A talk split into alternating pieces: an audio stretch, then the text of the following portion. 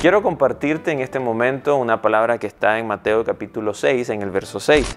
Mas tú cuando ores, entra en tu aposento y cerrada la puerta, ora a tu Padre que está en secreto y tu Padre que ve en lo secreto te recompensará en público. Cada vez estamos entendiendo más lo que significa orar.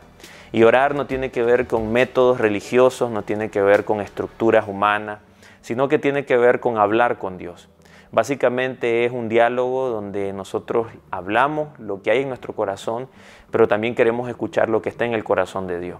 Orar no tiene que ver con tratar de convencer a Dios de que Él haga algo a nuestro favor, sino que orar tiene que ver con volvernos al corazón de Dios, aceptar su perfecta voluntad con alegría y entender que todo lo que sale de su boca, todo lo que Él nos puede hablar y ministrar, es la perfecta voluntad y es lo mejor que nos pudiera pasar. Entonces en este pasaje habla del secreto, habla de ese momento donde solamente estamos Él y nosotros.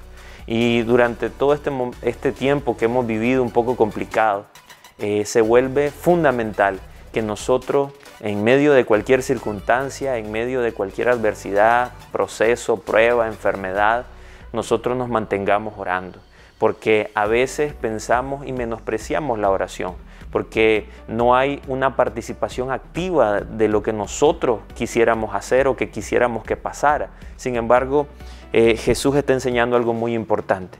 Lo que hagas en el secreto será recompensado en público. En otras palabras, lo que sucede en nuestro corazón, en el lugar más íntimo, en el lugar donde nadie más puede entrar, solamente Dios conoce nuestro corazón, lo que logramos resolver ahí va a tener una trascendencia en lo externo, en lo público.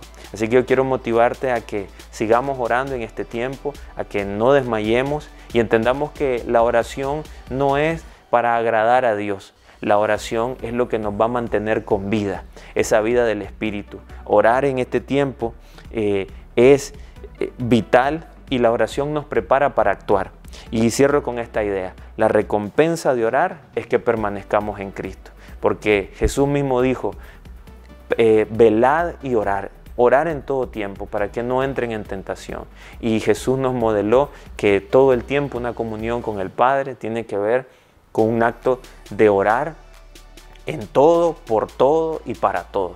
Que el Señor te bendiga en este día y nos vemos pronto.